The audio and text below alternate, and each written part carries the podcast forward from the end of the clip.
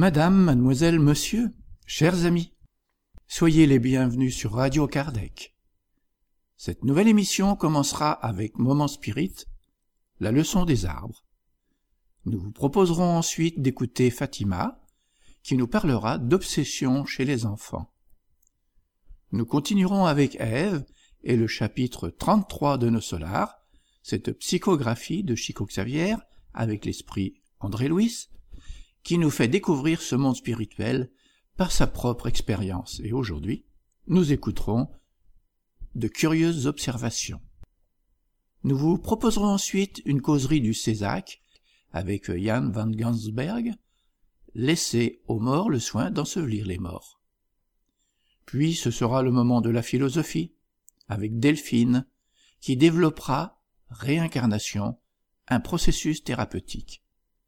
Et nous donnerons la parole à Jean-Pierre pour la partie qui concerne l'étude de la loi de reproduction.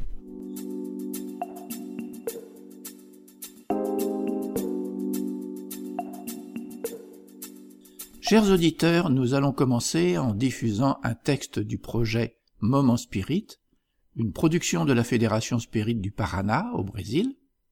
Moment Spirit, c'est une collection de plus de 3800 messages d'optimisme, de joie et de motivation.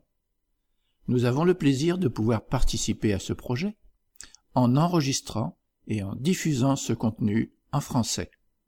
Pour les plus curieux, visitez la page www.momento.com.br. Aujourd'hui, la leçon des arbres.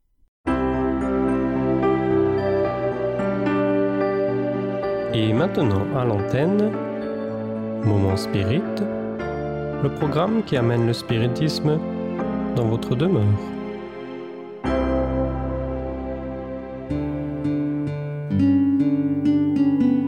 Le son des arbres.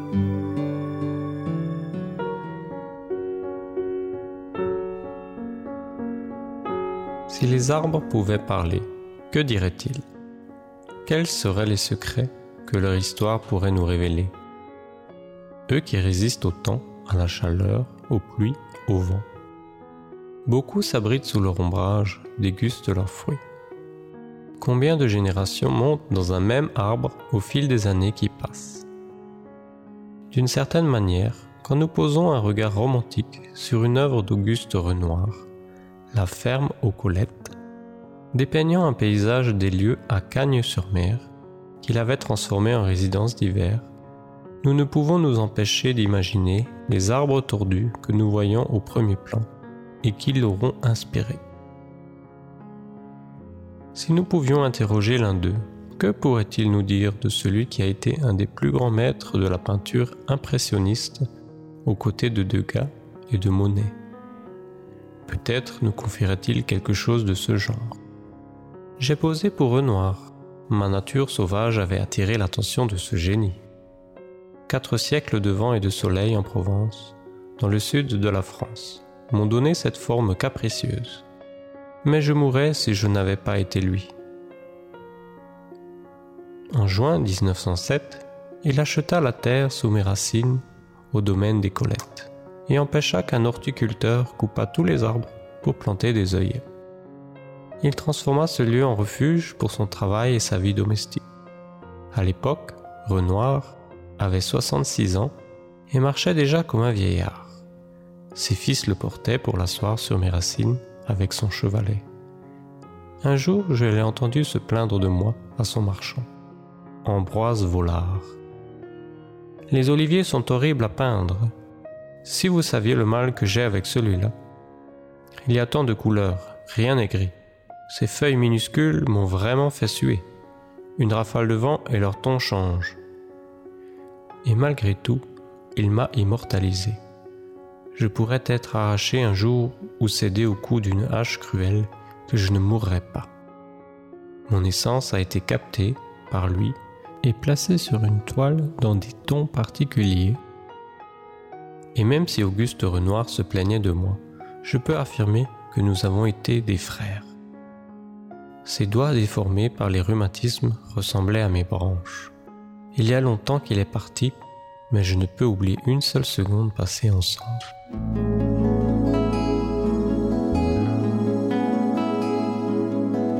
Ce serait vraiment merveilleux si une entrevue de ce type pouvait se concrétiser. Elles seraient si nombreuses les informations que les arbres pourraient nous fournir, tant ceux qui ont assisté à des batailles remarquables avec des vainqueurs et des vaincus, que les arbres des rues qui voient courir les enfants qui deviendront grands et auront leurs propres petits. Que pourrait donc nous confier ce chêne polonais résistant qui a poussé à l'entrée d'une caserne transformée en camp de concentration naziste? Combien de victimes sont passées sous ses branches? Quelle quantité de fumée sortie des fours crématoires aurait-il respiré? Certes, ils ne peuvent parler. Ce sont des témoins muets. Néanmoins, ils nous donnent la leçon de la sérénité, car ils assistent à la beauté, à la mort, à la tristesse avec la même sérénité. Ils suivent le cours du temps et ne déplorent pas la somme des années. Dans leur immobilité, ils nous enseignent la résistance, et peu importe la méchanceté ou la bonté des créatures, ils offrent la même ombre, les mêmes fruits en servant toujours. Pensons donc à cela apprenons avec eux.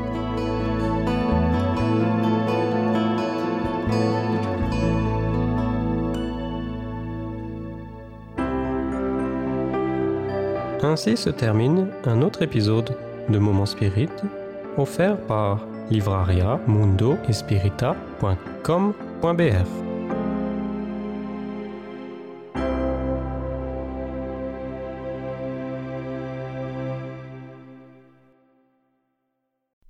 La Fédération Spirit française est née le 9 septembre 2017. Déjà 14 centres Spirit en association déclarée ont adhéré. Une demande d'adhésion au mouvement Spirit francophone a déjà été envoyée. Nous souhaitons à la FSF un long et important travail de diffusion et de compréhension de ce qu'est le spiritisme.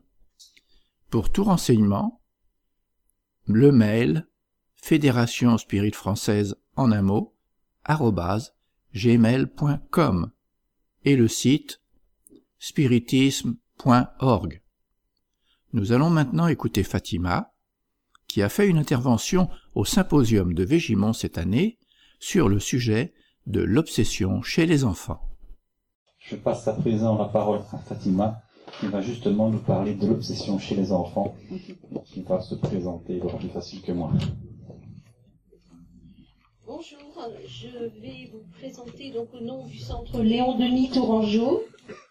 Donc je vais vous présenter l'obsession chez l'enfant et son traitement spirituel à partir euh, d'une expérience de terrain, donc euh, euh, au sein des centres Léon Denis, Jean de la Croix notamment, euh, Léon Denis à Tours et Jean de la Croix à Paris. Le cas concret que je vais vous présenter a été euh, donc pris en charge euh, à Paris. Voici le plan que je vous propose. Objectif global de cette conférence. Définition des concepts spirites, enfant obsession, les différents types d'obsession, les facteurs favorisant l'obsession, les mécanismes de l'obsession, le traitement spirituel de l'obsession.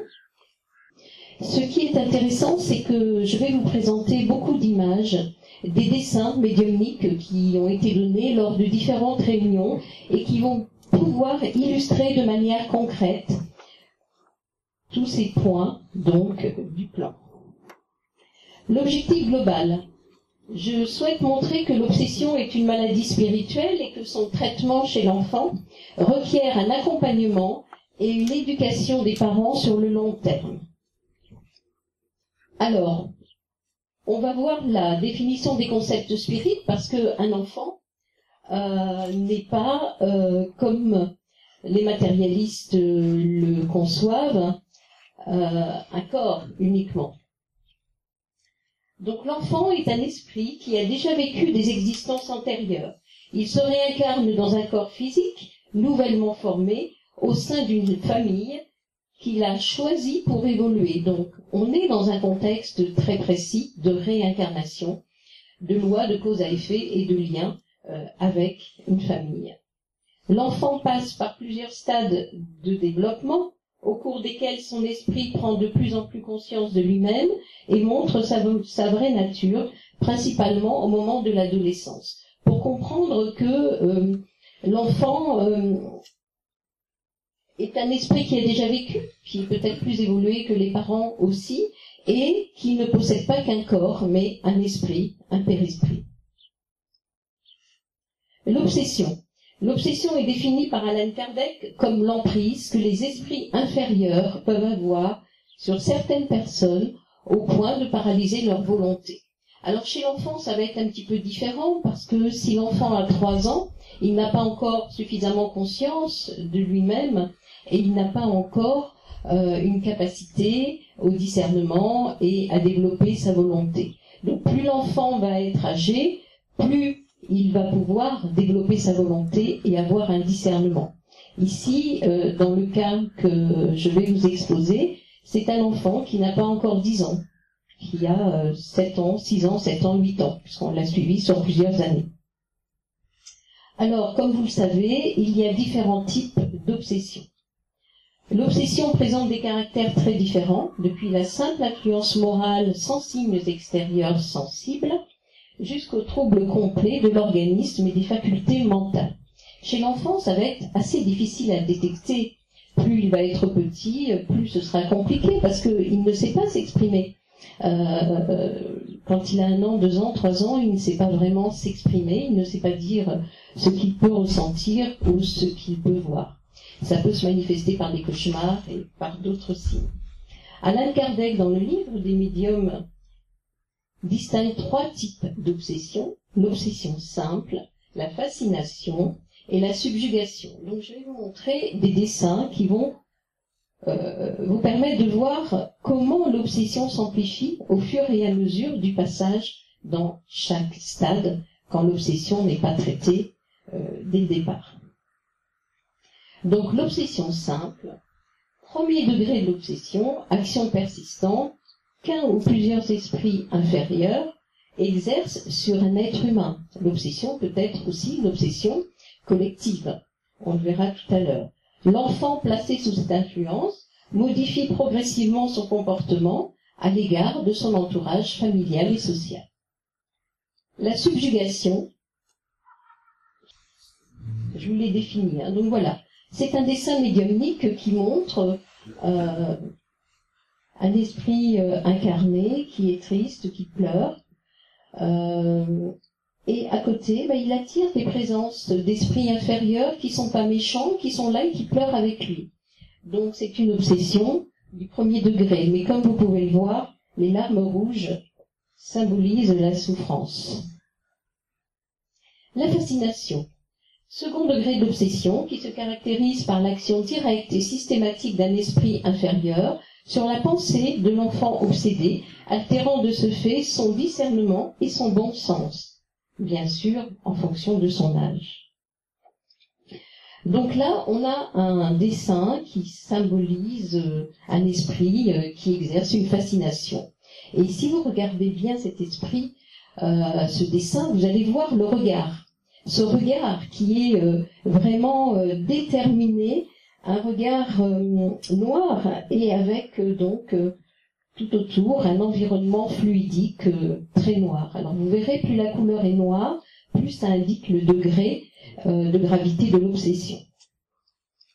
La subjugation, c'est le dernier degré de l'obsession, et c'est bien sûr le plus dangereux pour l'enfant et son entourage. L'emprise et l'autorité d'un ou plusieurs esprits inférieurs annihilent complètement sa volonté et le font agir soit par une emprise morale, soit par des contraintes physiques, et souvent les deux à la fois. On parle alors de subjugation morale et de subjugation corporelle.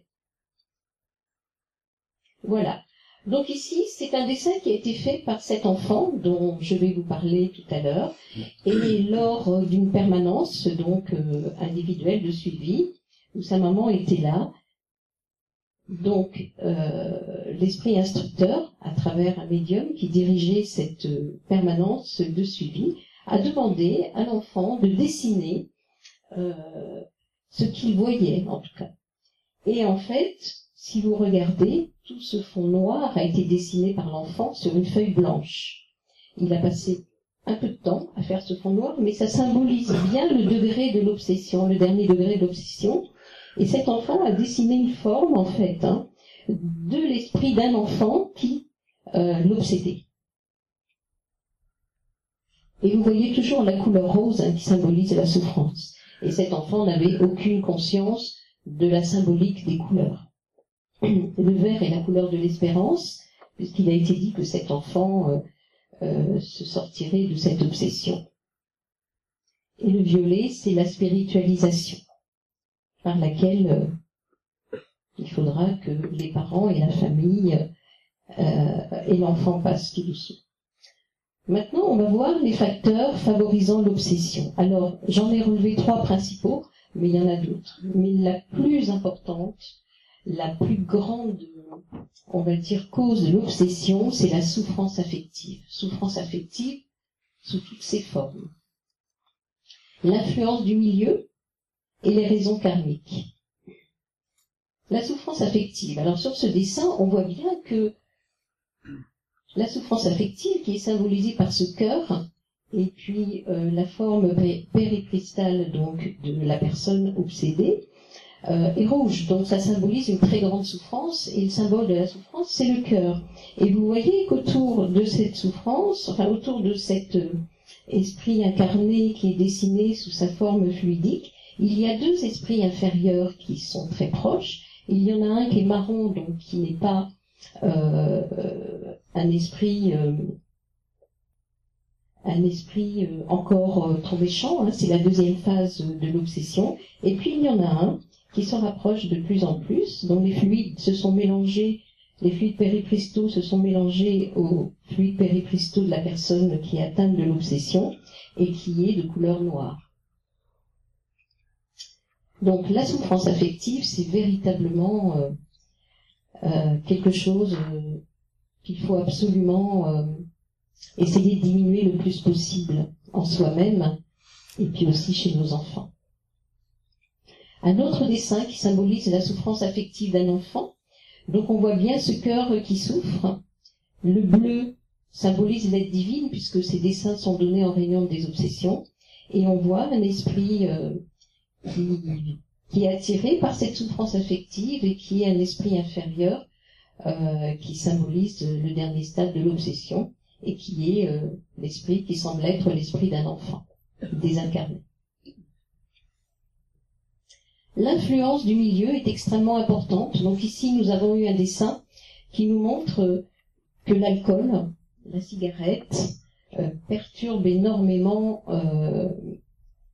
l'ambiance fluidique et qu'il est nécessaire donc de de faire le nécessaire pour assainir cette ambiance. On voit l'esprit obsesseur qui fume au travers de la personne à qui était donné ce dessin qui fumait.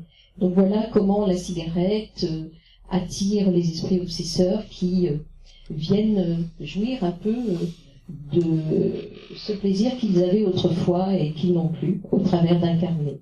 L'alcool aussi est un véritable un véritable fléau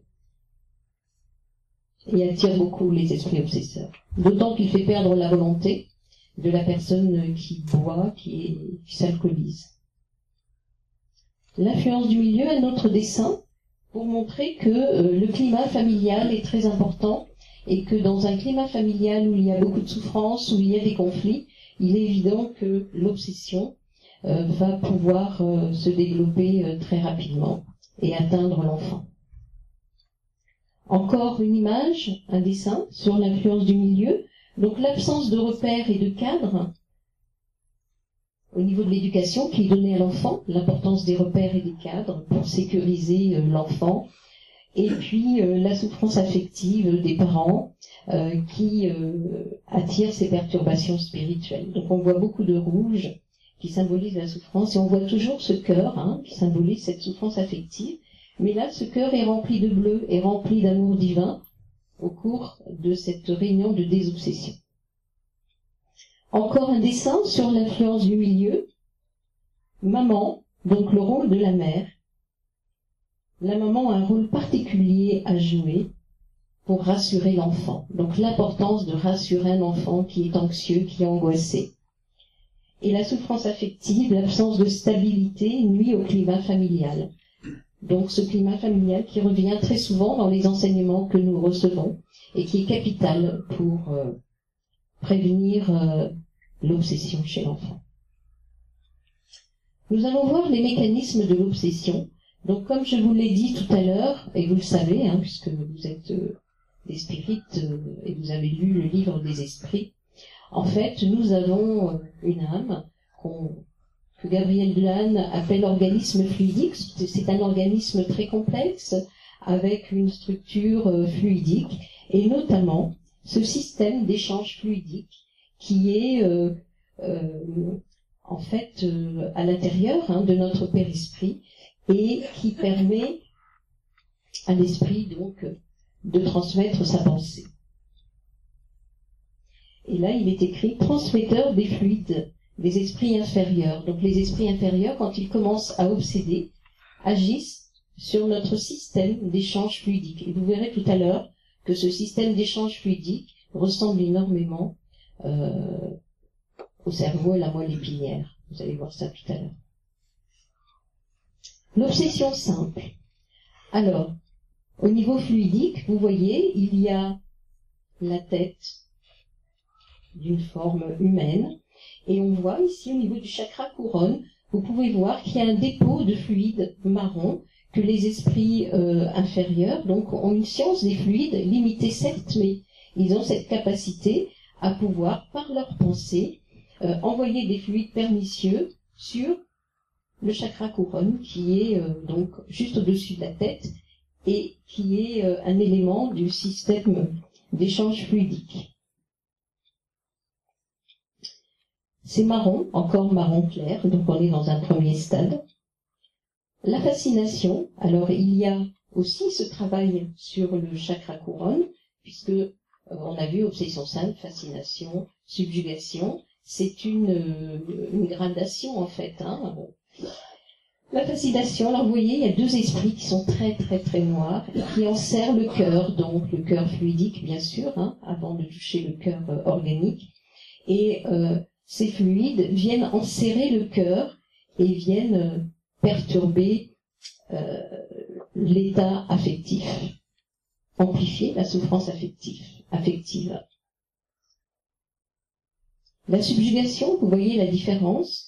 Vous voyez qu'il y a un cerveau qui est atteint dans son intégralité, donc le cerveau fluidique, et que ce qui est déposé sur le cerveau fluidique, c'est vraiment, euh, on appelle ça des filaments fluidiques, mais qui sont extrêmement euh, étendus et qui sont de plus en plus noirs, hein, pour montrer euh, toute l'intensité de la subjugation.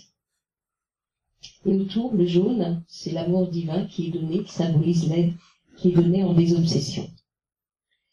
L'imprégnation du cerveau fluidique, c'est aussi un dessin qui donne un peu plus de détails du cerveau et qui montre la ressemblance du cerveau fluidique avec le cerveau organique, on va voir tout à l'heure.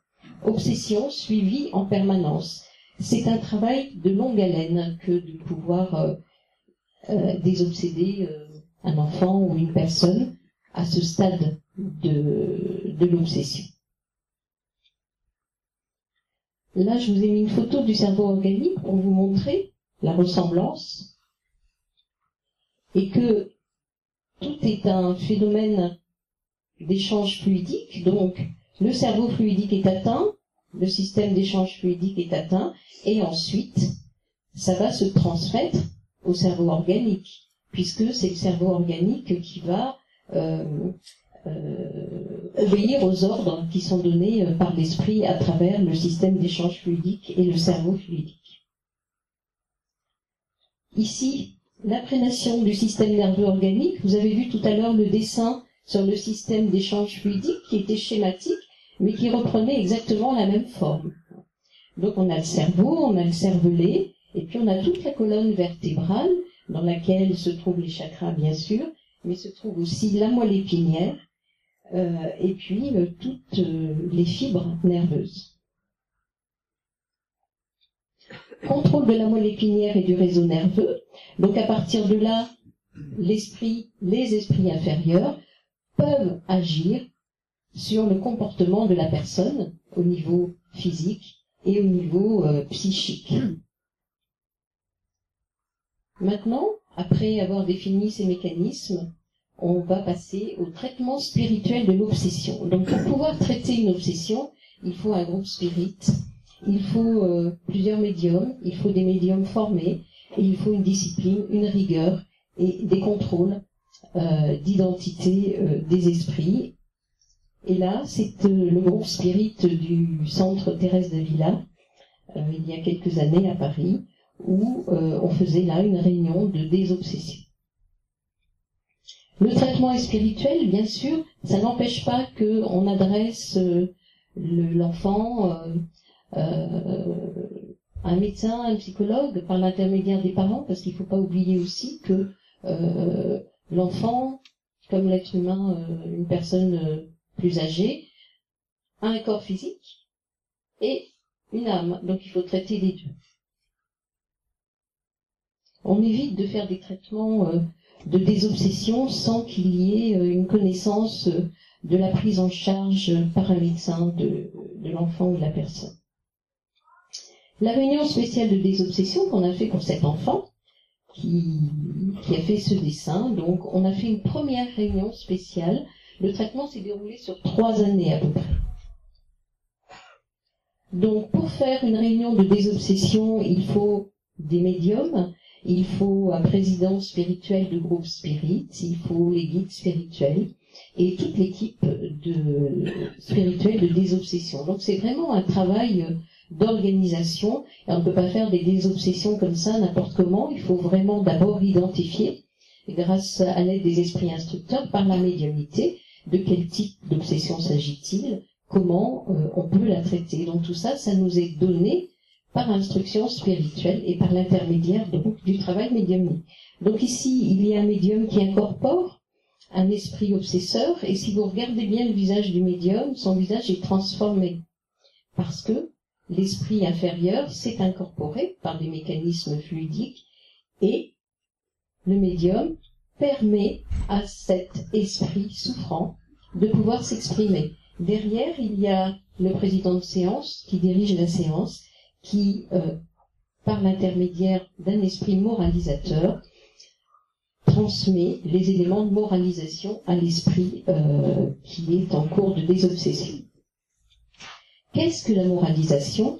C'est un dialogue par lequel un esprit instructeur, par l'intermédiaire d'un médium, instruit moralement un esprit obsesseur pour mettre fin à l'emprise exercée sur l'esprit incarné obsédé.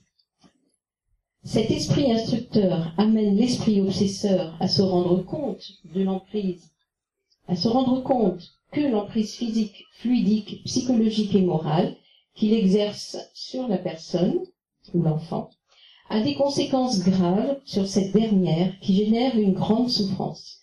La moralisation d'un esprit obsesseur est réalisée dans le cadre de réunions de désobsession elle s'accompagne toujours d'une action magnétique importante de la part des esprits instructeurs pour apaiser ses souffrances morales en lui faisant ressentir l'amour divin qu'on appelle la métanoïa.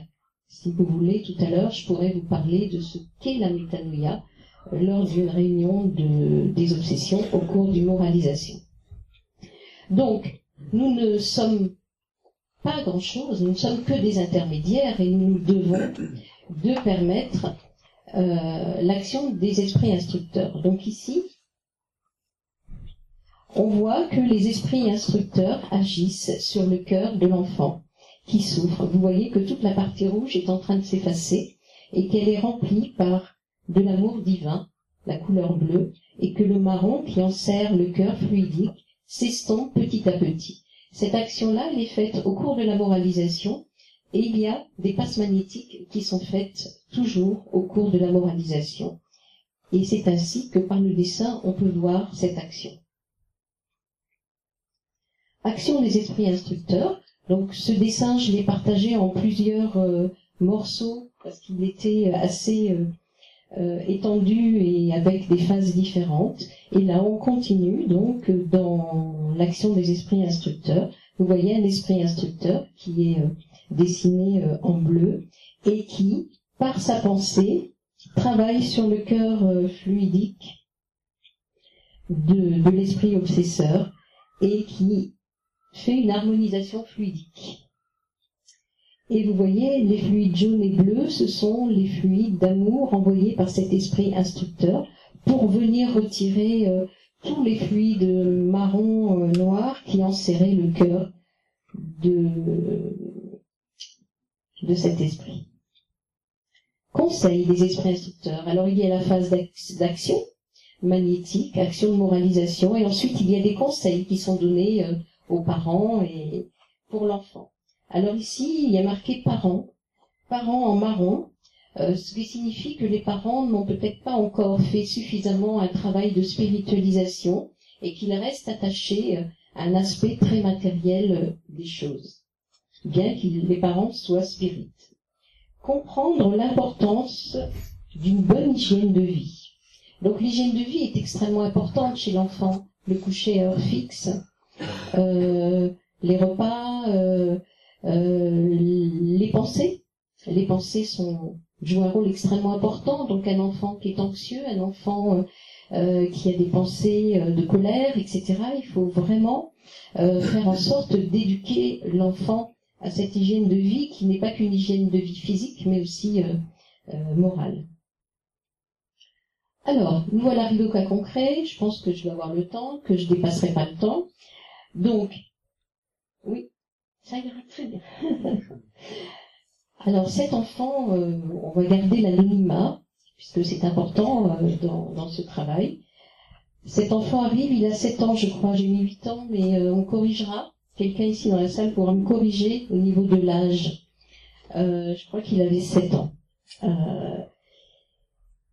premier rendez-vous en permanence privée, donc la maman appelle en disant que non, c'est pas la maman, c'est euh, la belle-sœur de la maman qui appelle en disant voilà, euh, on aimerait savoir si on peut aller à un foyer de lumière, puisque on a des foyers de lumière, il y a 13 foyers de lumière euh, entre Paris, Tours, et puis il y en a un à l'île de la Réunion. Et quand on a des personnes qui ont besoin d'aide, on les envoie au foyer de lumière.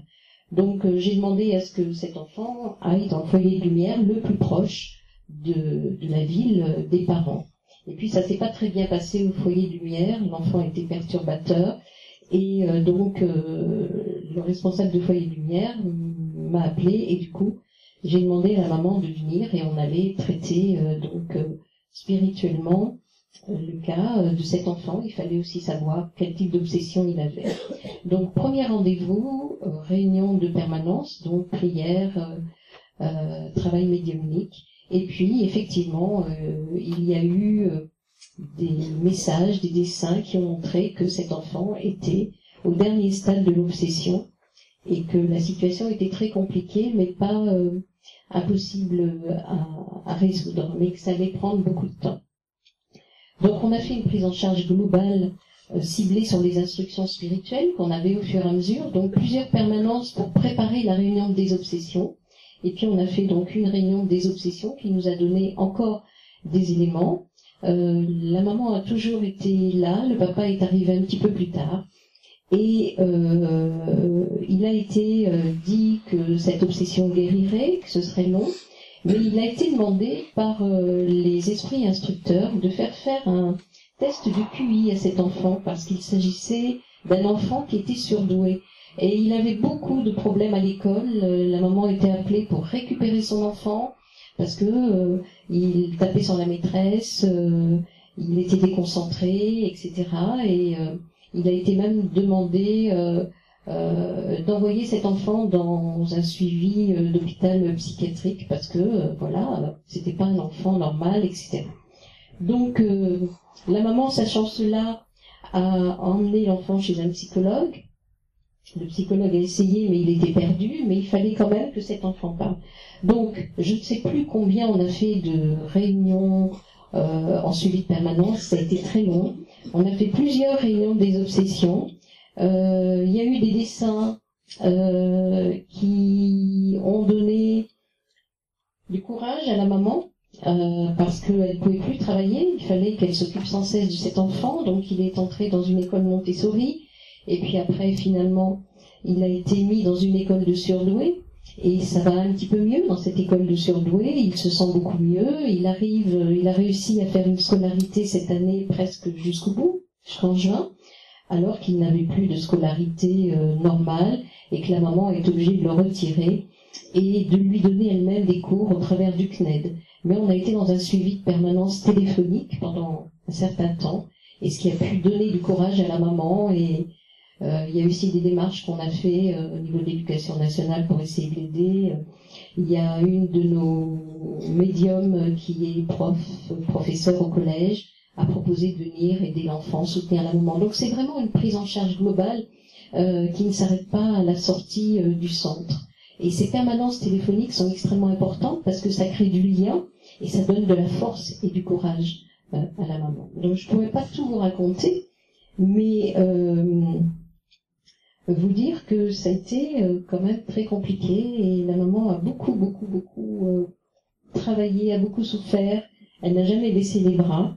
Et puis à un moment donné, il a fallu qu'on intègre le papa parce qu'il y avait un problème d'autorité. Euh, et le papa est venu euh, et on a fait aussi une réunion des obsessions euh, pour les parents parce qu'il y avait des choses à résoudre et un enfant est très sensible et ressent absolument tout dans le contexte du climat familial.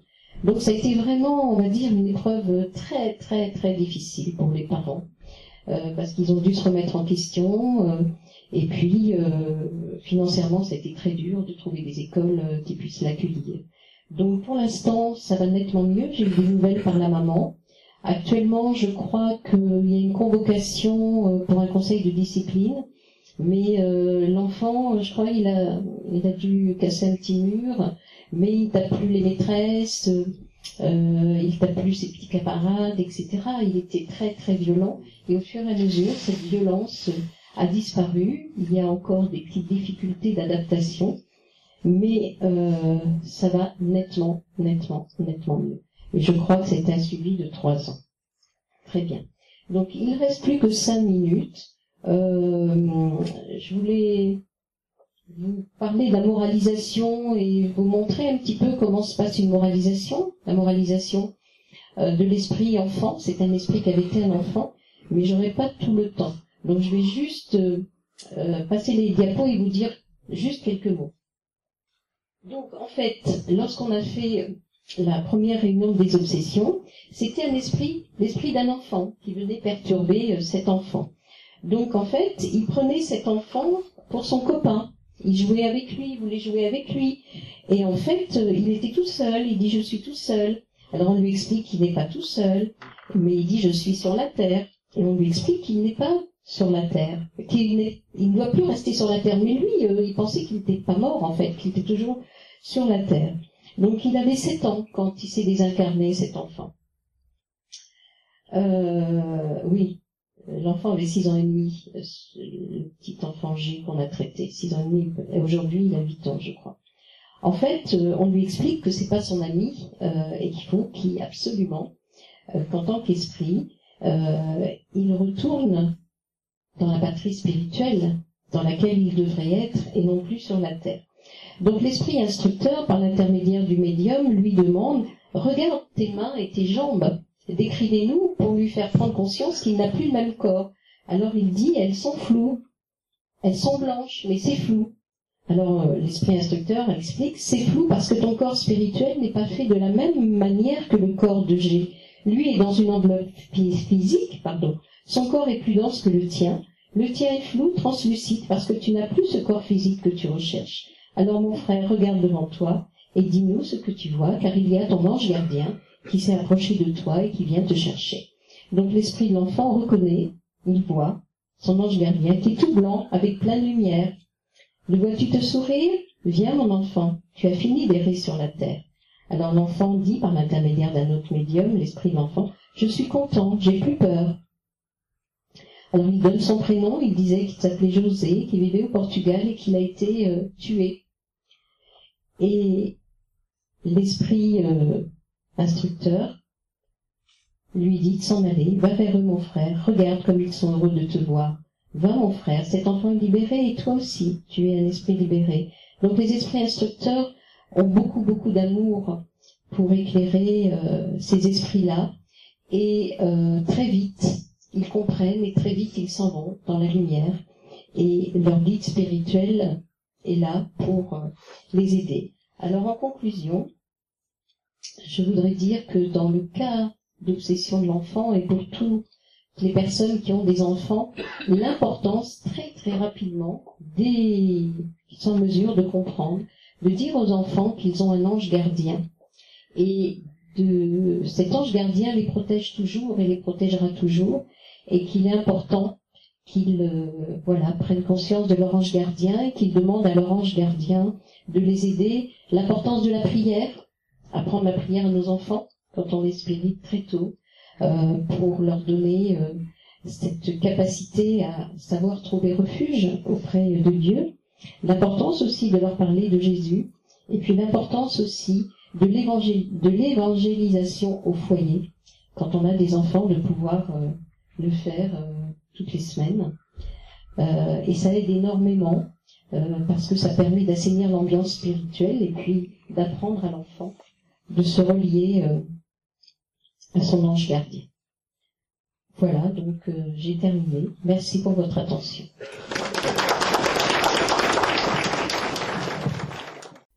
L'Union Spirit belge a le plaisir de vous présenter la septième rencontre Spirit pour les enfants. Ce sont des activités pour les enfants de 4 à 13 ans et pour les parents qui ont lieu tous les ans en Belgique. Le thème de cette année Allô Dieu, où t'es? L'événement se déroulera le dimanche 5 novembre de 14h à 17h et l'entrée est gratuite. La réservation jusqu'au 31 octobre parce que le nombre de places est limité. Adresse Fédération Spirit de la province de Liège, rue Maguin, au 43 4000 Liège. Info et réservation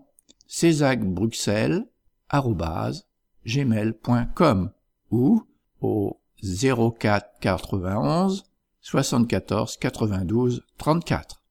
Événement organisé par le CESAC Bruxelles, le NECAFLA, la FSPL et l'Union Spirit belge. Nous allons maintenant retrouver Ève, qui aborde le chapitre 33 de Nos Solars, de curieuses observations.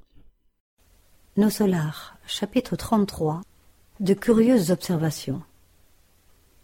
Quelques minutes avant minuit, Narcissa m'autorisa à me rendre au grand portail des chambres.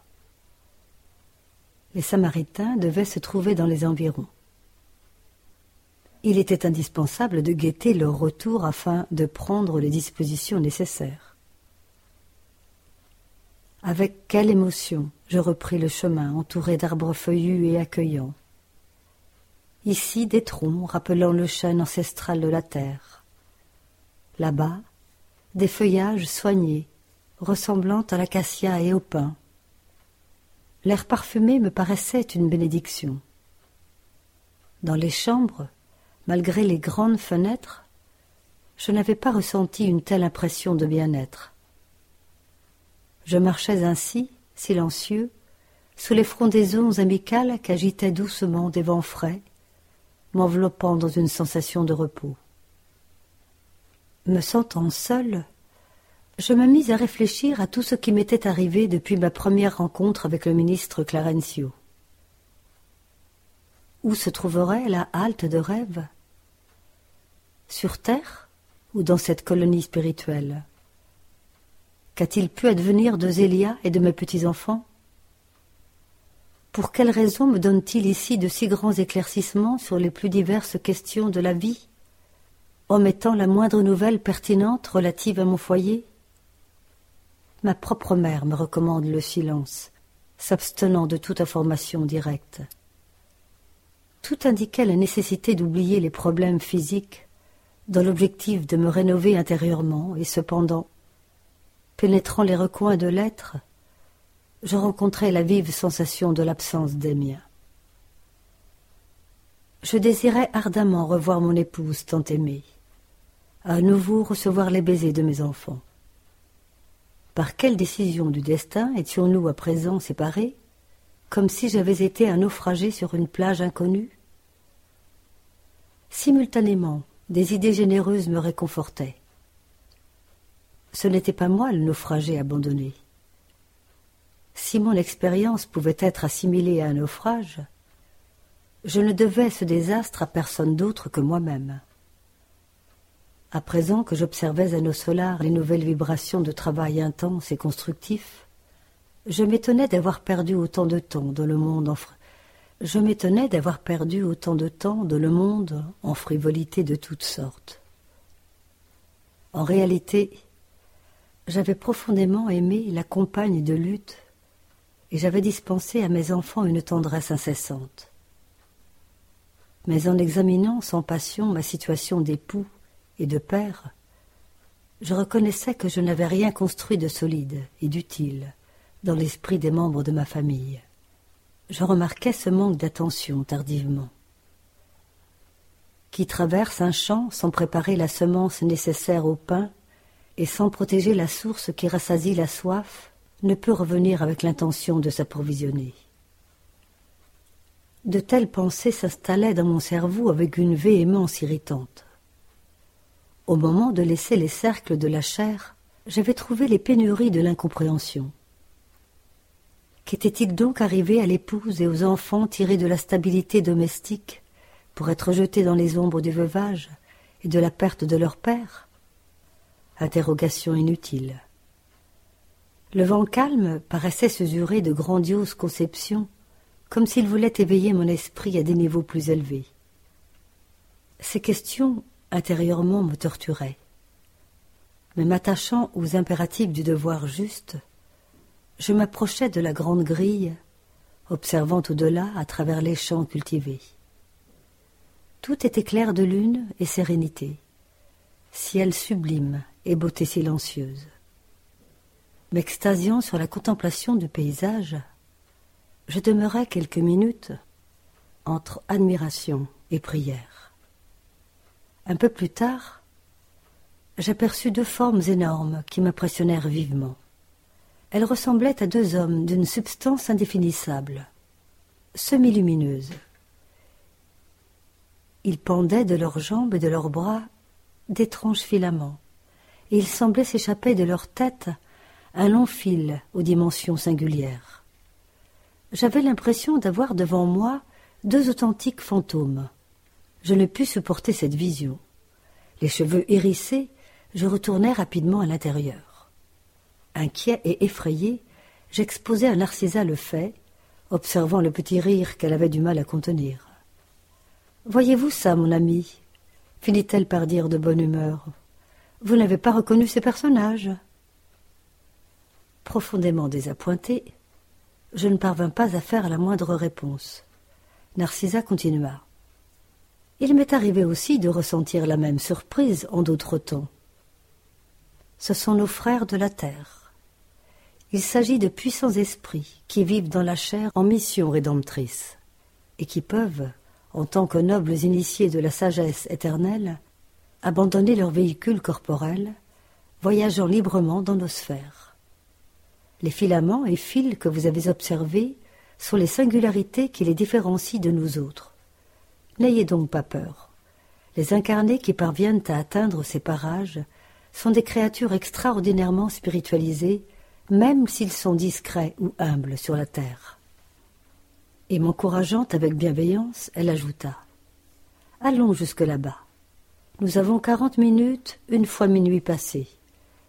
Les Samaritains ne peuvent plus tarder maintenant.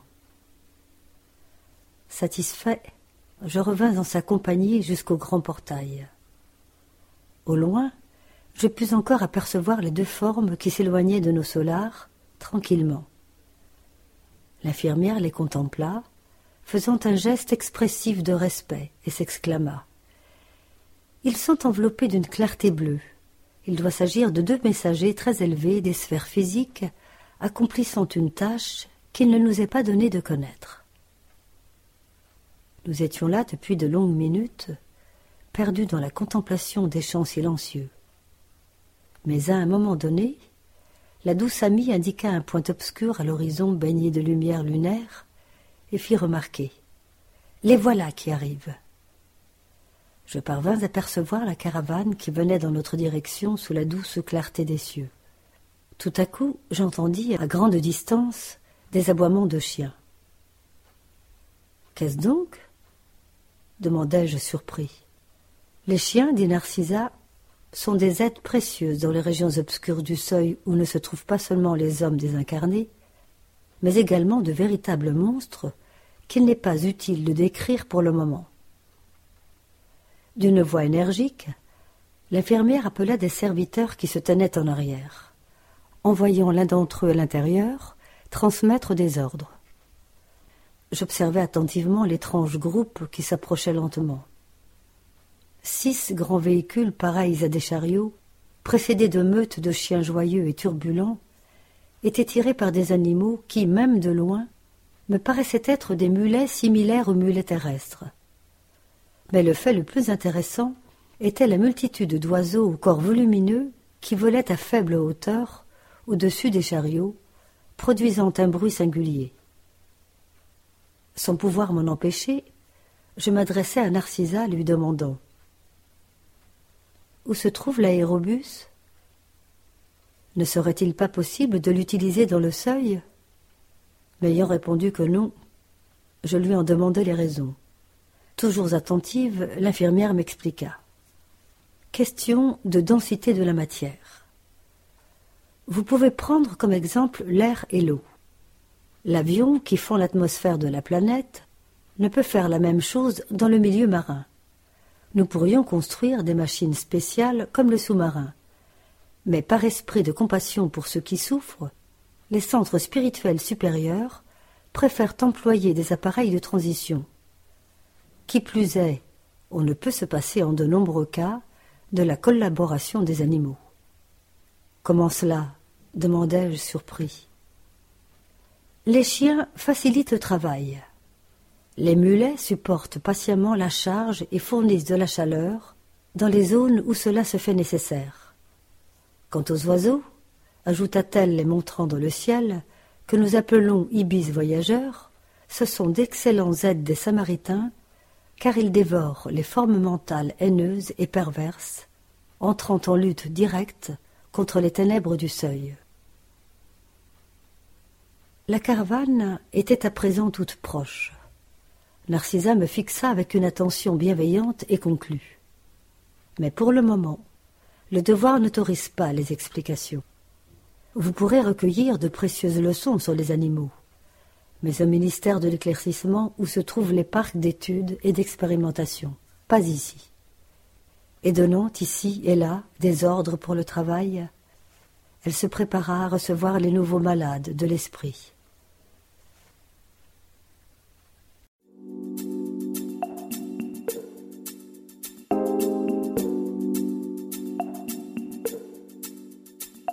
Nous vous proposons maintenant une causerie du Césac avec Jan van Gansberg, Laissez aux morts le soin d'ensevelir les morts. Alors aujourd'hui, je vais vous lire euh, un passage de ce livre qui a été psychographié par euh, Divaldo, de l'esprit de Johanna de Angelis. Il s'appelle Vigilance et c'est le point 10, vie transitoire. Étant donné la condition transitoire du corps et la certitude de la mort, tâche de vivre de manière à ce que tu puisses partir de la terre libre et heureux. Le phénomène biologique peut apparaître subitement, ne te laissant pas le temps de t'y préparer. Conduis-toi de telle sorte que lorsque tu seras invité au retour, tu puisses partir sans subir les conséquences des charges ou d'anxiété troublantes. Tâche de bien ordonner tes activités et tes engagements afin que d'autres puissent aisément les continuer. Règle tes activités afin qu'elles t'évitent dans l'avenir des craintes ou des remords. Enrichis-toi des trésors de l'amour tant que tu peux le faire afin que le moment venu, tu puisses disposer des ressources nécessaires au voyage obligatoire. Il y a des gens qui vivent dans un corps ayant tout à fait oublié sa fragilité, aussi bien que sa brève durée. Ils établissent des engagements dans le temps sans penser à l'inévitable de la mort. Ils semblent croire que la promenade organique est une acquisition définitive. Ils s'attardent en caressant des fantaisies et des illusions qu'ils quitteront un jour en proie à la douleur du désenchantement. D'autres, accablés par des souffrances qui semblent ne jamais finir, se laissent dominer par la révolte et l'amertume. Ils oublient qu'ils seront bientôt libérés. Rien sur Terre n'est définitif, y compris dans le domaine physique des assemblages moléculaires. Après tous les phénomènes internes des transformations successives. Quant à ce qui concerne les valeurs morales et spirituelles, l'expérience corporelle a pour but essentiel de les développer et de les étendre pour la gloire de chacun.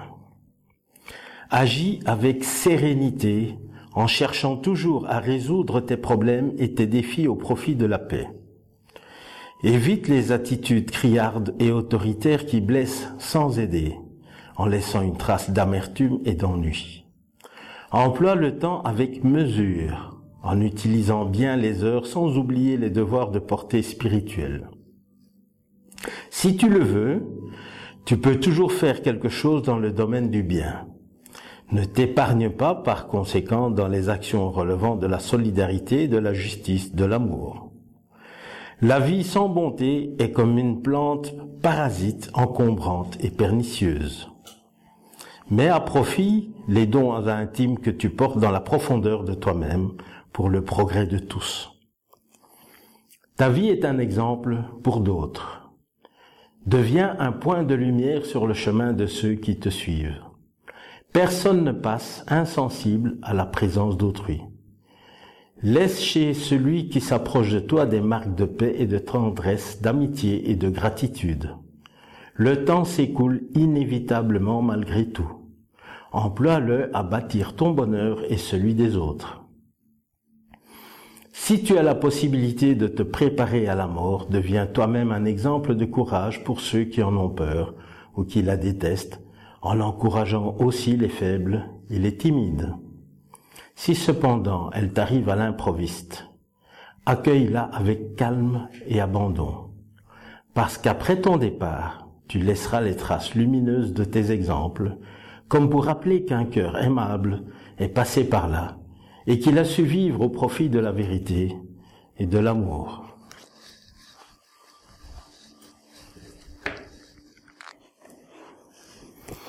Alors le sujet d'aujourd'hui, il est tiré du chapitre qui s'appelle euh, Morale étrange, chapitre 23, et c'est le point 7 qui dit Laissez aux morts le soin d'ensevelir leurs morts. Alors je vais vous lire ici la partie de la Bible et puis l'explication qui a été donnée à Alan Kardec. Il dit à un autre, Suivez-moi, et lui répondit, Seigneur, permettez-moi d'aller auparavant ensevelir mon Père. Jésus lui répondit, Laissez aux morts le soin d'ensevelir leurs morts. Mais pour vous, allez annoncer le royaume de Dieu. Saint Luc, chapitre 9, que peuvent signifier ces paroles Laisser aux morts le soin d'ensevelir leurs morts. Les considérations qui précèdent montrent d'abord que dans la circonstance où elles ont été prononcées, elles ne pouvaient exprimer un blâme contre celui qui regardait comme un devoir de piété filiale d'aller ensevelir son père. Mais elles renferment un sens profond qu'une connaissance plus complète de la vie spirituelle pouvait seule faire comprendre. La vie spirituelle, en effet, est la véritable vie. C'est la vie normale de l'esprit. Son existence terrestre n'est que transitoire et passagère. C'est une sorte de mort si on la compare à la splendeur et à l'activité de la vie spirituelle. Le corps n'est qu'un vêtement grossier que revêt momentanément l'esprit, véritable chaîne qui l'attache à la glèbe de la terre et dont il est heureux d'être délivré. Le respect que l'on a pour les morts ne s'attache pas à la matière, mais par le souvenir à l'esprit absent. Il est analogue à celui que l'on a pour les objets qui lui ont appartenu, qu'il a touchés, et que ceux qui l'affectionnent gardent comme des reliques. C'est ce que cet homme ne pouvait comprendre de lui-même. Jésus le lui apprend en lui disant, ne vous inquiétez pas du corps, mais songez plutôt à l'esprit. Allez enseigner le royaume de Dieu, allez dire aux hommes que leur patrie n'est pas sur la terre, mais dans le ciel, car là seulement est la véritable vie.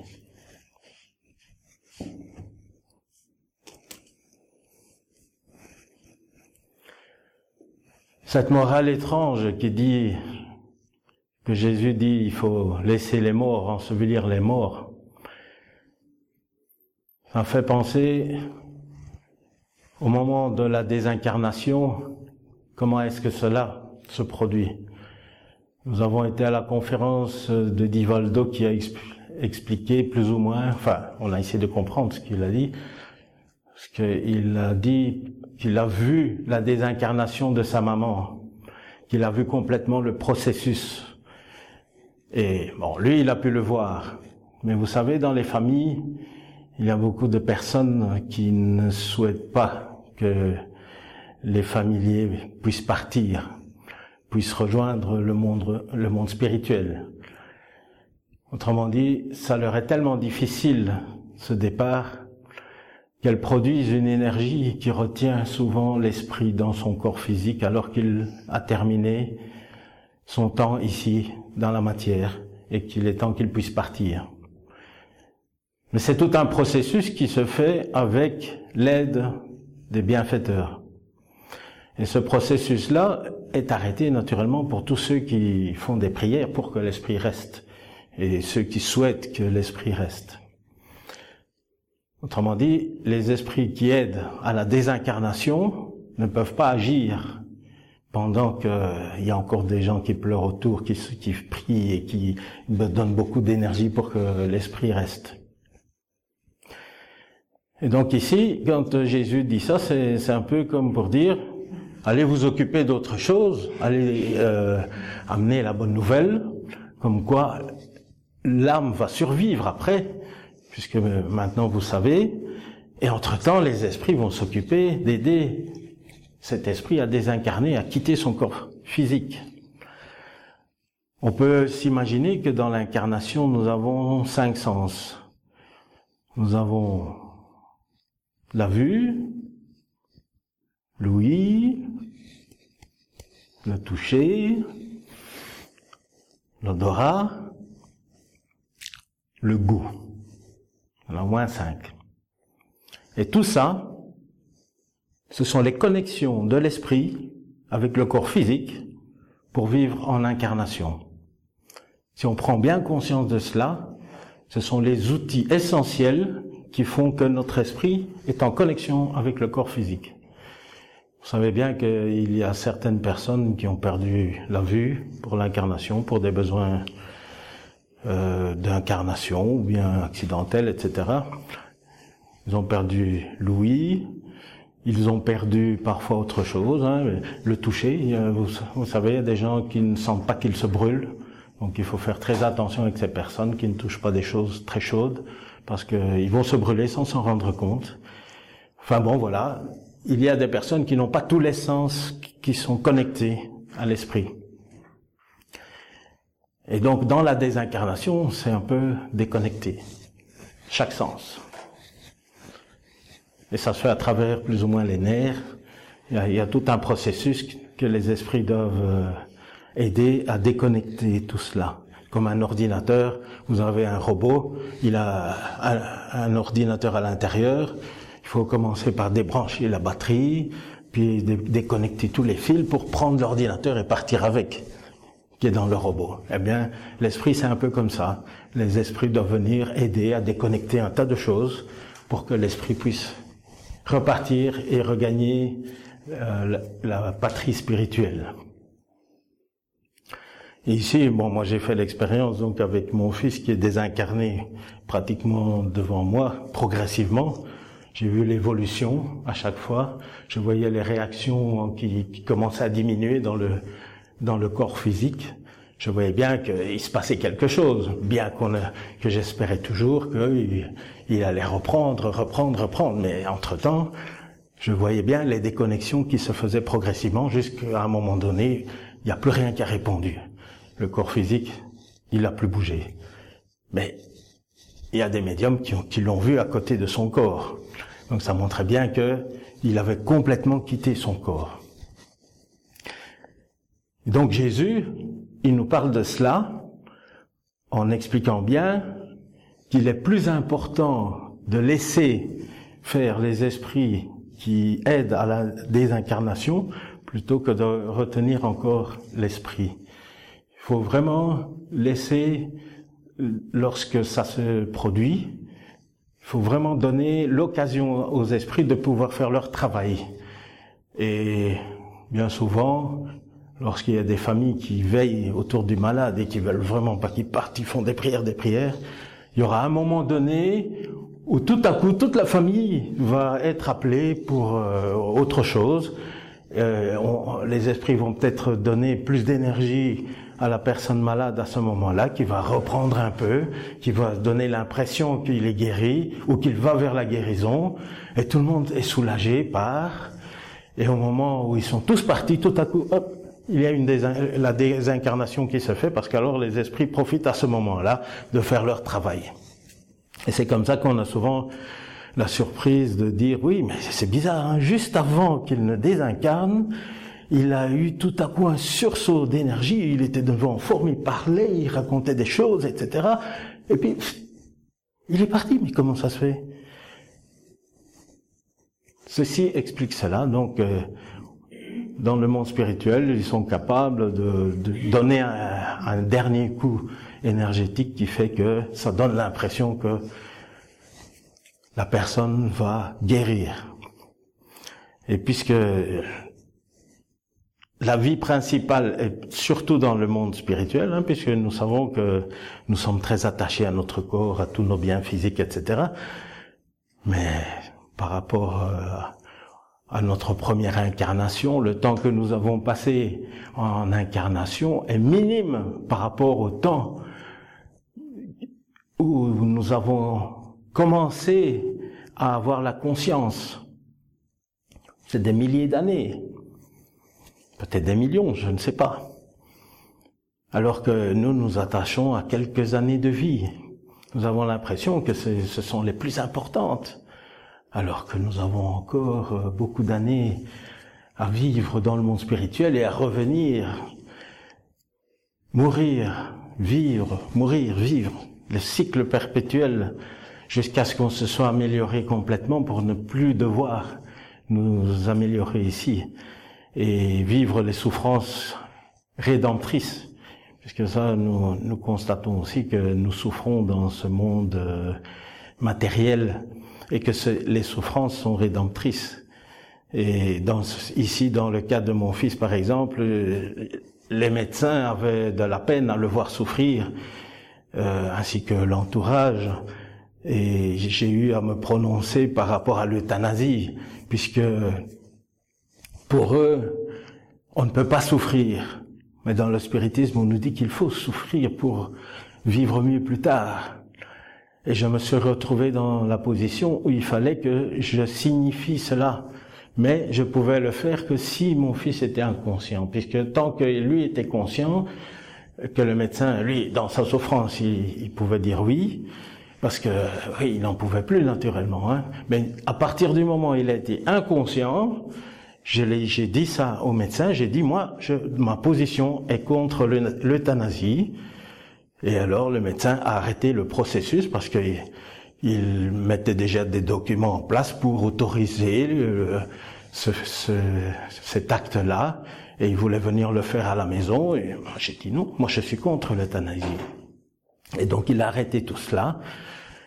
Et c'est, on a prié beaucoup pour que mon fils puisse se désincarner de manière naturelle, sans devoir passer par une euthanasie, qu'il puisse aller au bout de son incarnation. Et ça aussi, ça, a beaucoup d'importance dans notre monde ici. Euh, on a tendance à vouloir vite aller vers l'euthanasie, c'est devenu presque une habitude. Parce que même dans les hôpitaux catholiques, on m'a dit oui, on, on pratique pas l'euthanasie, mais on va l'endormir progressivement jusqu'à ce qu'il ne se réveille plus. Bon, c'est une euthanasie plus lente qui se fait moins sentir naturellement. Mais nous avons vraiment prié, prié, prié pour que ça se fasse de manière naturelle et notre prière a été exaucée. Voilà, je vous remercie de m'avoir écouté. Le trait d'union francophone le bulletin du mouvement spirit francophone vous informe sur les activités proposées en francophonie, comme le congrès de médecine et spiritualité, cette année à Bruxelles, et aussi dans le monde avec le Conseil Spirit International. Il est proposé gratuitement et peut vous être envoyé par Internet sous réserve que vous fassiez parvenir votre demande et votre adresse e-mail à info lmsf.org. C'est le moment de la philosophie avec Delphine, qui développera réincarnation, un processus thérapeutique. Nous vous proposons maintenant une réflexion philosophique tirée du journal d'études psychologiques créé par Sonia Teodoro da Silva et traduit par Sophie Justi. Réincarnation, un processus thérapeutique. Albert Einstein enseigne que tout ce que l'homme ignore n'existe pas pour lui. Par conséquent, l'univers de chacun se résume à la taille de son savoir. Le dictionnaire Michaelis souligne que la réincarnation, c'est l'acte ou l'effet de se réincarner. D'après plusieurs sectes orientales et selon le spiritisme, c'est le phénomène par lequel, une fois déconnectée de son corps par la mort, l'âme humaine va, après un temps plus ou moins long, séjourner dans un autre corps humain. Quoique la réincarnation soit une thérapie répandue dans le monde, dans le temps et dans l'espace, les modèles réincarnationnistes varient en fonction des différentes philosophies et religions. D'après les études spirites évolutionnistes, la réincarnation repose sur l'immortalité de l'âme, la pluralité des existences, la justice et la bonté de Dieu envers les hommes. Les processus de réincarnation diffèrent en fonction de l'individualité des consciences en évolution, compte tenu des expériences vécues antérieurement suivant l'exercice du libre arbitre. Avec l'approche transpersonnelle de la vie, la mémoire de l'individualité se trouve dans l'intimité de l'esprit, dans son dossier permanent, une fonction psychique des plus sensibles. La capacité qu'a l'esprit dans son existence de fixer, de conserver, d'évoquer, de reconnaître et de localiser sous la forme du souvenir. L'une des facultés de l'âme dont la manifestation s'opère par le biais du périsprit. La faculté de se souvenir est l'agent qui, dans le processus d'évolution, nous libère et nous emprisonne en fonction de nos succès et de nos échecs. L'esprit humain est en constante réévaluation des concepts à travers les réincarnations. Il avance à grands pas à la rencontre, chaque fois plus urgente de lui-même, mais si souvent reportée au fil de tant d'incarnations. Les conflits inconscients, la crainte de trouver son ombre, la peur de perdre le contrôle, la compétition constante du monde moderne plongent l'être humain sans connaissance spirituelle fondamentale en errance, sans trouver de solution rationnelle créant un sentiment de vide, d'angoisse ou de tristesse qui viennent s'ajouter aux conflits déjà existants et finissent par générer des comportements psychiques anormaux comme moyen de défense et de fuite. Pour l'aider à changer de comportement, il faut offrir quelque chose à l'esprit humain, un ensemble d'arguments et de raisons pour que s'éveille en lui le désir de changer sa façon de penser, de sentir, et d'agir par rapport à lui-même et envers les autres. Cela parce que celui qui souffre vit dans l'illusion construite dans son esprit est basé sur ses émotions en ignorant le caractère transitoire des expériences. Se comprendre soi-même et comprendre les autres, c'est avant tout appréhender notre psychisme millénaire et apprendre à gérer nos problèmes en développant l'autonomie nécessaire pour traiter notre monde intérieur personnel. Notre insatisfaction ne tient pas à des facteurs externes, elle découle de notre incapacité à comprendre nos pensées et les sentiments irrationnels qui génèrent des désirs et des émotions en contradiction avec la réalité. Il est essentiel de comprendre, de discipliner, d'éduquer et de transcender les paradigmes inadéquats pour parvenir à l'épanouissement intemporel. Notre pensée stagne depuis des millénaires à des stades primitifs. Nous lui donnons progressivement une nouvelle direction. Les apprentissages successifs de différentes expériences enrichissent notre esprit et notre émission mentale s'améliore.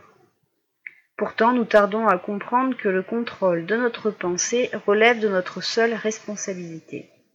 Cette nouvelle compréhension est essentielle à notre destinée.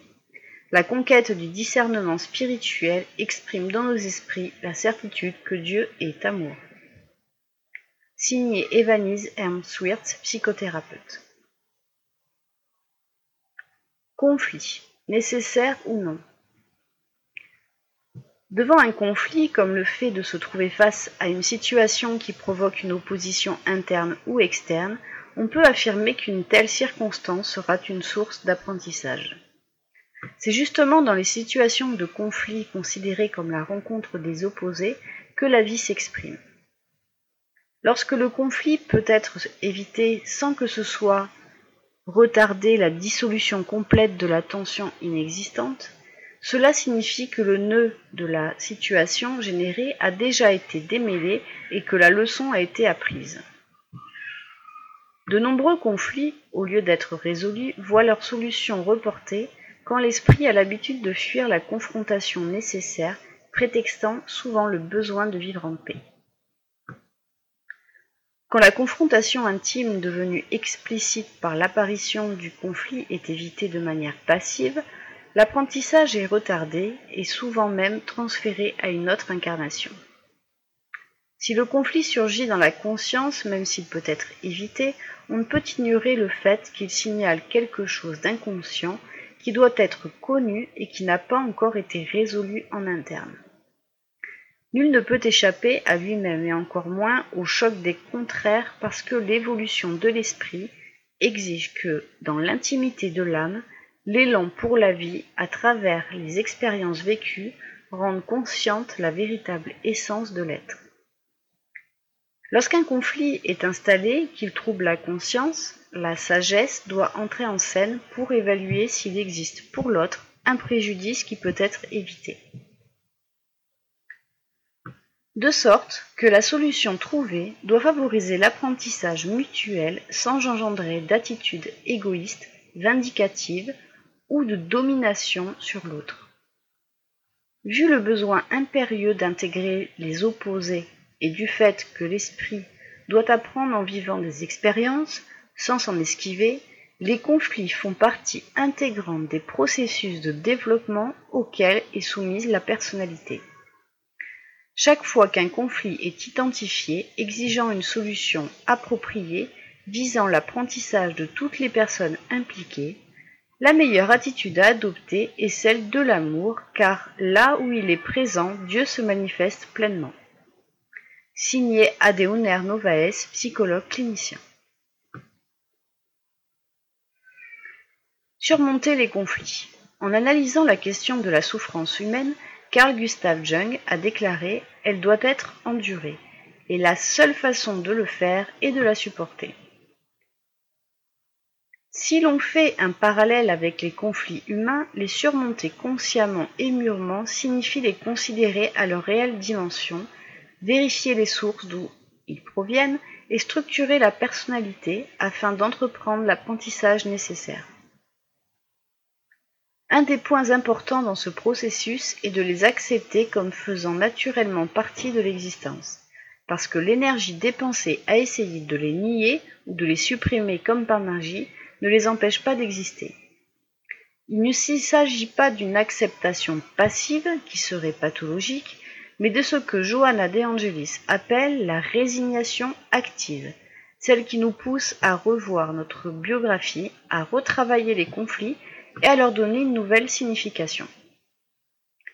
Comme de nombreux conflits tiennent aux relations, en particulier avec les membres de la famille, du fait de l'énergie affective investie, il s'avère nécessaire de vérifier sous quels aspects nous sommes devenus prisonniers de ce qu'ils nous ont fait et qui nous conduit à nous poser en victime. Beaucoup de gens sont surpris quand ils se plongent honnêtement et sincèrement sur leur conflit et se rendent compte que le conflit ne découle, pas toujours de l'attitude de l'autre, mais bien de l'interprétation personnelle des faits. Et même dans les cas où la responsabilité de l'autre est évidente, la thérapie de l'amour, sous la forme du pardon, est un remède salutaire pour surmonter les conflits. Signé Claudio Seonotti, thérapeute jeune-vien.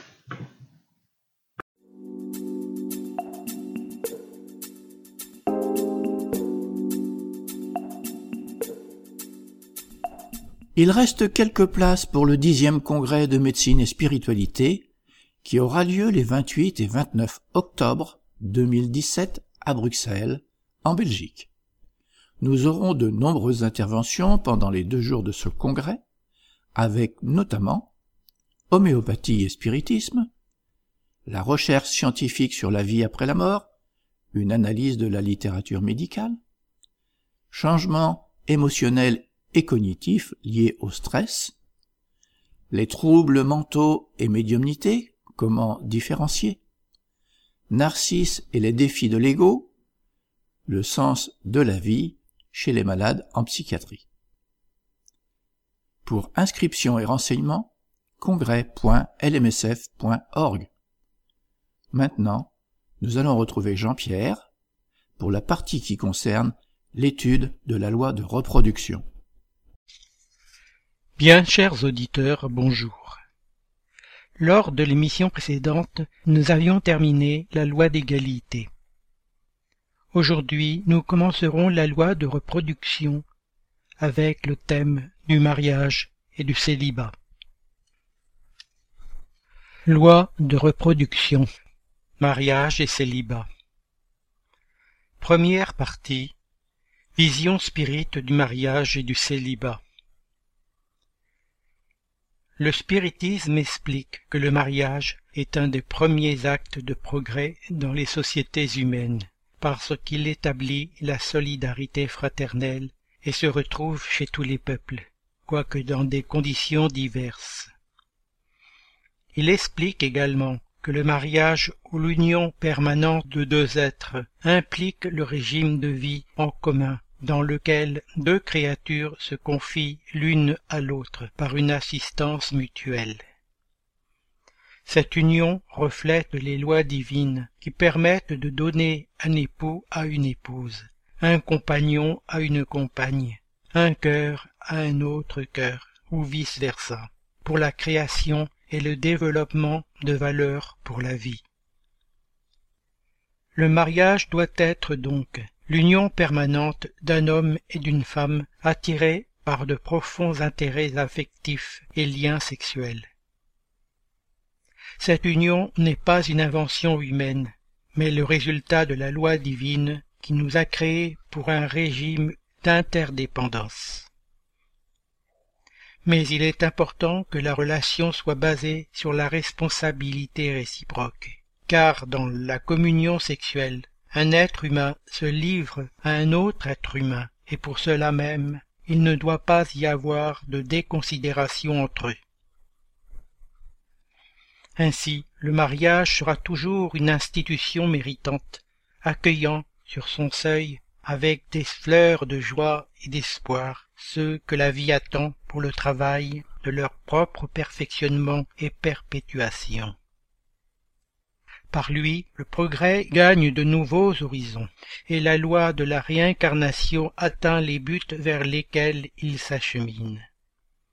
Par l'union conjugale naît automatiquement l'engagement de l'un envers l'autre, car les deux vivront dans la dépendance l'un de l'autre. Le mariage n'est donc pas seulement un contrat d'engagement juridique, mais bien plus. C'est un contrat spirituel de conscience conscience, de cœur à cœur, où surgissent des engagements mutuels, matériels, affectifs, moraux, spirituels et karmiques, déterminant des responsabilités intransmissibles de soutien réciproque. La responsabilité conjugale ne se résume pas simplement à acquérir le titre d'épouse et de mari, de mère et de père, mais bien plus. Le développement de la compréhension demande un désir sincère et un effort constant pour accomplir de la meilleure façon possible les engagements individuels qui visent un but unique qui est le maintien de l'union pour le bonheur mutuel des conjoints et par conséquent celui des enfants. Ce sont donc les raisons pour lesquelles les esprits supérieurs affirment catégoriquement que le mariage est un progrès dans la marche de l'humanité. Nous savons cependant que beaucoup de gens préfèrent ne pas se marier, optant pour la vie de célibat. À ce sujet, Emmanuel nous éclaircit.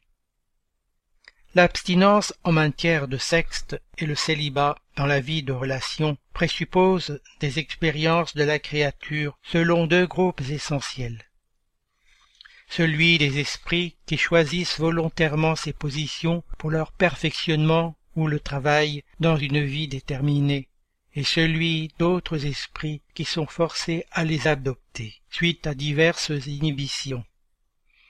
Sans aucun doute, ceux qui arrivent à s'abstenir de la communion affective alors qu'ils possèdent toutes les ressources physiques pour s'adonner au confort d'une existence à deux, mais qui souhaitent se rendre utiles à leur prochain, tracent certainement pour eux-mêmes une escalade plus rapide vers les cimes du perfectionnement. En agissant ainsi, par amour, en donnant leur corps au service pour leurs semblables, et ainsi en assistant les frères de l'humanité sous les formes les plus variées. Ils convertissent leur existence sans lien sexuel en un chemin d'accès à la sublimation, s'ajustant ainsi dans des climats différents de créativité, attendu que l'énergie sexuelle n'a pas arrêté en eux son propre flux. Cette énergie se canalise simplement vers d'autres objectifs, ceux de nature spirituelle. Cependant, il y a ceux qui sont nés dans le corps physique induit ou obligés à l'abstinence sexuelle suite à des inhibitions irréversibles ou à des processus d'inversion par lesquels ils rectifient des fautes du passé ou ils s'astreignent à de dures disciplines qui leur permettent de réaliser certains engagements en matière d'esprit. Les créatures menant une vie de célibat sur la terre sont très difficilement comprises et subissent généralement des critiques et des accusations provenant de membres de leur famille et d'amis d'êtres indifférents, froids, paresseux, irresponsables ou de s'adonner à une vie facile parce qu'ils ne sont pas mariés, fuyant ainsi aux obligations sacrées du mariage ce sont des accusations qui ne reflètent pas la réalité spirituelle de ces créatures dans la plupart des cas. Nous ne pouvons pas accuser les personnes qui vivent dans la solitude affective, qu'elles soient hommes ou femmes, qu'elles servent dans un ordre religieux quelconque ou qu'elles participent à la vie en société, comme des créatures sans besoins affectifs, asexuées et sans désir du cœur. Ainsi, il faut comprendre que si le célibat par lui-même n'est pas un état méritoire, il n'en est pas de même lorsqu'il constitue, par la renonciation aux joies de la famille, un sacrifice accompli au profit de l'humanité. Tout sacrifice personnel en vue du bien et sans arrière-pensée d'égoïsme élève l'homme au-dessus de sa condition matérielle. Deuxième partie la monogamie comprise comme une loi de nature. La monogamie est en harmonie avec la loi de la nature. La polygamie est une loi humaine dont l'abolition marque un progrès social. Le mariage, selon les vues de Dieu, doit être fondé sur l'affection des êtres qui s'unissent. Avec la polygamie, il n'y a pas d'affection réelle, il n'y a que sensualité. Si la polygamie était selon la loi de nature, elle devrait pouvoir être universelle, ce qui serait matériellement impossible vu l'égalité numérique des sexes. La polygamie doit être considérée comme un usage ou une législation particulière appropriée à certaines mœurs et que le perfectionnement social fait peu à peu disparaître. L'être humain peut spiritualiser, possède un instinct sexuel accentué, nécessaire à la perpétuation de l'espèce sur la planète. Il faut qu'il en soit ainsi, car on sait qu'à son point de départ, l'homme n'a que des instincts. Plus avancé et corrompu par les plaisirs matériels, il n'a que des sensations. Mais instruit et purifié, il a des sentiments, et le point esquis du sentiment, c'est l'amour. Non l'amour dans le sens vulgaire du mot, mais ce soleil intérieur qui condense et réunit dans son ardent foyer toutes les aspirations et toutes les révélations surhumaines. La loi d'amour remplace la personnalité par la fusion des êtres. Par la force de la loi du progrès, il faut vaincre les instincts au profit des sentiments, c'est-à-dire perfectionner ceux-ci en étouffant les germes latents de la matière. Les instincts sont la germination et les embryons du sentiment. Ils portent avec eux le progrès, comme le gland recèle le chêne, et les êtres les moins avancés sont ceux qui, ne dépouillant que peu à peu leur chrysalide, demeurent asservis à leurs instincts. Le passage de la polygamie à la monogamie dans les liens sexuels et affectifs humains se réalise progressivement, car à mesure nous nous distançons de l'animalité quasi absolue vers l'intégration avec l'humanité. L'amour prend une dimension plus élevée, tant pour ceux qui se syntonisent verticalement dans la vertu que pour ceux qui se syntonisent horizontalement dans l'intelligence. Chez les premiers, dont les sentiments s'élèvent vers les sphères supérieures, l'amour s'illumine et se purifie, mais c'est toujours l'instinct sexuel dans ses plus nobles aspects qui s'unit aux forces avec lesquelles il s'accorde dans une rayonnante ascension vers Dieu. Chez les seconds, dont les émotions se compliquent, l'amour se raffine, l'instinct sexuel se transformant en une exigence constante de satisfaction immodérée de l'ego. L'instinct sexuel, en se perdant dans la polygamie, trace donc un long chemin d'apprentissage auquel nul ne pourra échapper par la logique du destin que nous nous créons nous-mêmes. Cependant, plus l'âme s'intègre dans le plan de la responsabilité morale dans la vie, plus elle mesure le besoin de la propre discipline, afin d'établir par le don d'aimer ce qui lui est intrinsèque, de nouveaux programmes de travail qui lui donneront accès au plan supérieur. L'instinct sexuel, dans cette phase de l'évolution, ne bénéficie pas d'une joie complète si ce n'est en contact avec un autre en pleine affinité. Ainsi, la monogamie est l'état spontané de l'être humain, car elle lui permet de se réaliser naturellement avec l'âme élue par ses aspirations à l'union idéale du raisonnement et du sentiment, en parfaite association des ressources actives et passives, en constituant des forces binaires capables de créer non seulement des formes physiques pour l'incarnation d'autres âmes sur la terre, mais aussi de formidables œuvres du cœur et de l'intelligence, suscitant l'extension de la beauté et de l'amour, de la sagesse et de la gloire spirituelle qui se déversent en permanence de la création divine. Troisième partie. L'inconvenance de l'abolition et de la dissolution du mariage. bien que les unions conjugales représentent, dans la plupart des cas, des instances de réajustement spirituel. L'abolition du mariage serait donc le retour à l'enfance de l'humanité et placerait l'homme au-dessous même de certains animaux qui lui donnent l'exemple d'union constante. Pour le spirit, le mariage sur la terre résulte toujours de certaines résolutions prises dans la vie de l'infini, avant la réincarnation des esprits, soit sous l'orientation des guides élevés, lorsque l'entité ne possède pas l'éducation nécessaire pour diriger ses propres facultés, soit en conséquence d'engagements librement assumés par les âmes avant leurs nouvelles expériences dans le monde. Pour cette raison, les mariages humains sont prévus dans l'existence des individus, sur le sombre tableau des épreuves expiatoires ou dans les valeurs des missions qui régénèrent et sanctifient.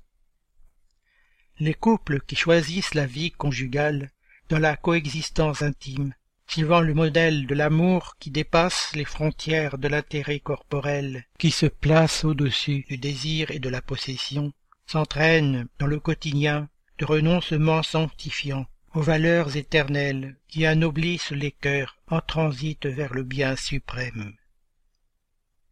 Le spiritisme et l'évangile contribuent ainsi singulièrement à ce que les bases de l'instinct du mariage se consolident sur la sphère terrestre et se prolongent dans les plans spirituels, car ils enseignent que les liens humains respectables visent avant tout à racheter les âmes. Malheureusement, nous constatons un taux élevé de dissolution de mariage dans le monde actuel. Mais ces dissolutions conjugales n'auront plus lieu d'être lorsque l'humanité sera plus moralisée. Les esprits supérieurs nous enseignent que dans l'union des sexes, à côté de la loi divine matérielle commune à tous les êtres vivants, il y a une autre loi divine, immuable comme toutes les lois de Dieu, exclusivement morale, c'est la loi d'amour. Dieu a voulu que les êtres fussent unis, non seulement par les liens de la chair, mais par ceux de l'âme, afin que l'affection mutuelle des époux se reportât sur leurs enfants, et qu'ils fussent deux au lieu d'un, à les aimer, à les soigner et à les faire progresser. Dans les conditions ordinaires du mariage, est-il tenu compte de cette loi d'amour? Nullement. Ce que l'on consulte, ce n'est pas l'affection de deux êtres qu'un mutuel sentiment attire l'un vers l'autre, puisque le plus souvent on brise cette affection. Ce que l'on cherche, ce n'est pas la satisfaction du cœur, mais celle de l'orgueil, de la vanité, de la cupidité, en un mot, de tous les intérêts matériels. Quand tout est pour le mieux selon ses intérêts, on dit que le mariage est convenable, et quand les bourses sont bien assorties, on dit que les époux le sont également, et doivent être bien heureux. Mais ni la loi civile, ni les engagements qu'elle fait contracter ne peuvent suppléer la loi d'amour si cette loi ne préside pas à l'union. Il en résulte que souvent ce que l'on a uni de force sépare de soi-même. De là les unions malheureuses qui finissent par devenir criminelles double malheur que l'on éviterait si, dans les conditions du mariage, on ne faisait plus abstraction de la seule qui le sanctionne aux yeux de Dieu, la loi d'amour. Un autre aspect important à considérer est que le mariage, comme organisation sociale, ne disparaîtra pas de la planète parce qu'il fait partie du processus de civilisation il existera toujours une formule norminative pour régler les rapports humains, car la loi civile a pour but de régler les rapports sociaux et les intérêts des familles, selon les exigences de la civilisation. Voilà pourquoi elle est utile, nécessaire, mais variable. Elle doit être prévoyante parce que l'homme civilisé ne peut vivre comme le sauvage. Mais rien, absolument rien ne s'oppose à ce qu'elle soit le corollaire de la loi de Dieu. En résumé, nous avons conscience, selon les enseignements spirites, qu'il y a un mariage d'amour, de fraternité, d'épreuve, de devoir. le mariage spirituel se réalise d'âme à âme, les autres ne représentant que de simples conciliations indispensables à la résolution des nécessités ou des processus rectificateurs, bien que tous soient sacrés. Chers auditeurs, l'émission se termine. Nous demandons au Centre Spirit francophone de bien vouloir nous faire parvenir les informations que nous pouvons relayer, activités, dates, conférences, etc., par mail à l'adresse radio.lmsf.org. C'est avec plaisir que nous en informerons les auditeurs. Vous pouvez aussi aller sur les différents sites du mouvement spirit francophone et y trouver des informations et renseignements grâce aux liens qui existent sur le site http